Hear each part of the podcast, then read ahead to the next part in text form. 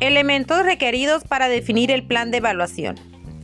El desempeño de un trabajador y la forma que aprovecha el trabajo es clave para determinar el éxito de una empresa. Por eso, surge la necesidad de evaluar el desempeño y conocer cómo están administrados y en cuánto aportan los colaboradores en relación a los objetivos y parámetros que la empresa necesita. El proceso de evaluación del desempeño es sistémico, en ocasiones muy caro, lleva bastante tiempo diseñarlo y aún así es difícil lograr una evaluación de forma adecuada.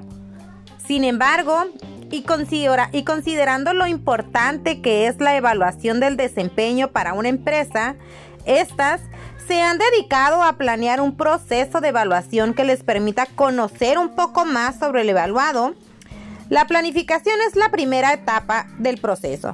En esta parte se debe seleccionar la población a quien se va a evaluar, el criterio básico de valoración, es decir, qué es lo que se va a medir, qué metodología de evaluación se va a utilizar, es decir, establecer el cómo, quién y cuándo se ejecutará la evaluación.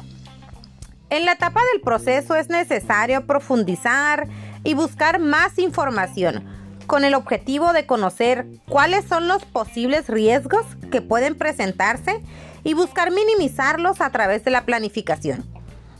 Posteriormente, se debe definir el objetivo. Tiene que ser claro, específico, para así determinar si la evaluación se va a ejecutar de forma individual o grupal. Además, en esta etapa, se debe señalar el criterio en el cual se va a basar la evaluación. Por ejemplo, si se va a evaluar al colaborador con base a sus resultados, en sus características, en sus competencias, etc. Ahora, sigue definir a las personas quiénes serán los evaluadores. Para determinarlo, es muy importante conocer el tipo de información que se quiere obtener, así como el objetivo de la evaluación.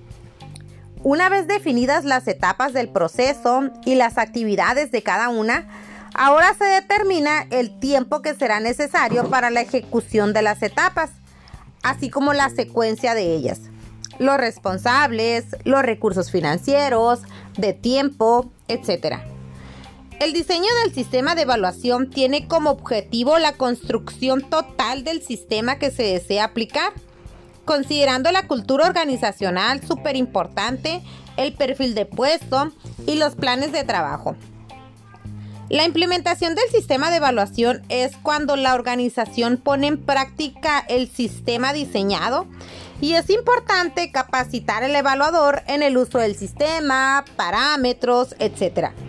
Una vez que se evalúa, se calcula la calificación final para que ahora sí el área de recursos humanos pueda tomar decisiones para con el evaluado.